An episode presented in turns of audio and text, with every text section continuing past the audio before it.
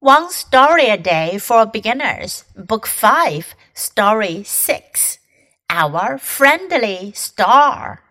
The sun is our closest star in the sky. It is very strong and powerful. What does the sun do for us? Well, it keeps the earth warm. It makes the plants grow.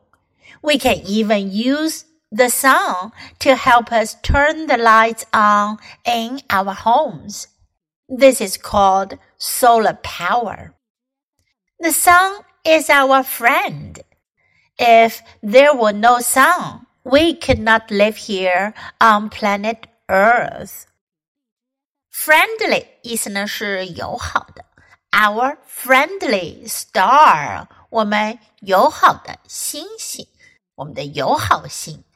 The sun 是太阳，is our closest star. Close 是近的，closest 最近的，离我们最近的星。In the sky 在天空中。It is very strong and powerful. 太阳非常的 strong 强大的，powerful 有力量的。What does the sun do for us? 太阳为我们做了什么呢？Well, it keeps the earth warm. 它让地球保持温暖。Keep 保持，keep the earth warm，让地球保持温暖。It makes the plants grow. 它让植物生长。We can even use the sun to help us turn the lights on in our homes.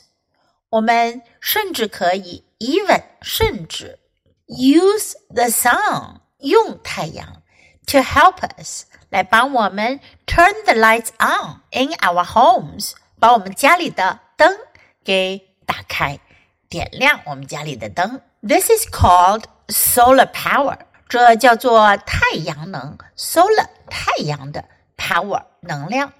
The sun is our friend。 太阳是我们的朋友。If there were no sun, we could not live here on planet Earth. 如果没有太阳的话，我们就不能生活在地球上。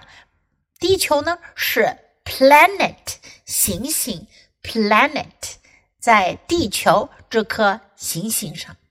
Now listen to the story once again. Our friendly star the sun is our closest star in the sky. It is very strong and powerful. What does the sun do for us? Well, it keeps the earth warm. It makes the plants grow. We can even use the sun to help us turn the lights on in our homes. This is called solar power. The sun is our friend. If there were no sun, we could not live here on planet Earth.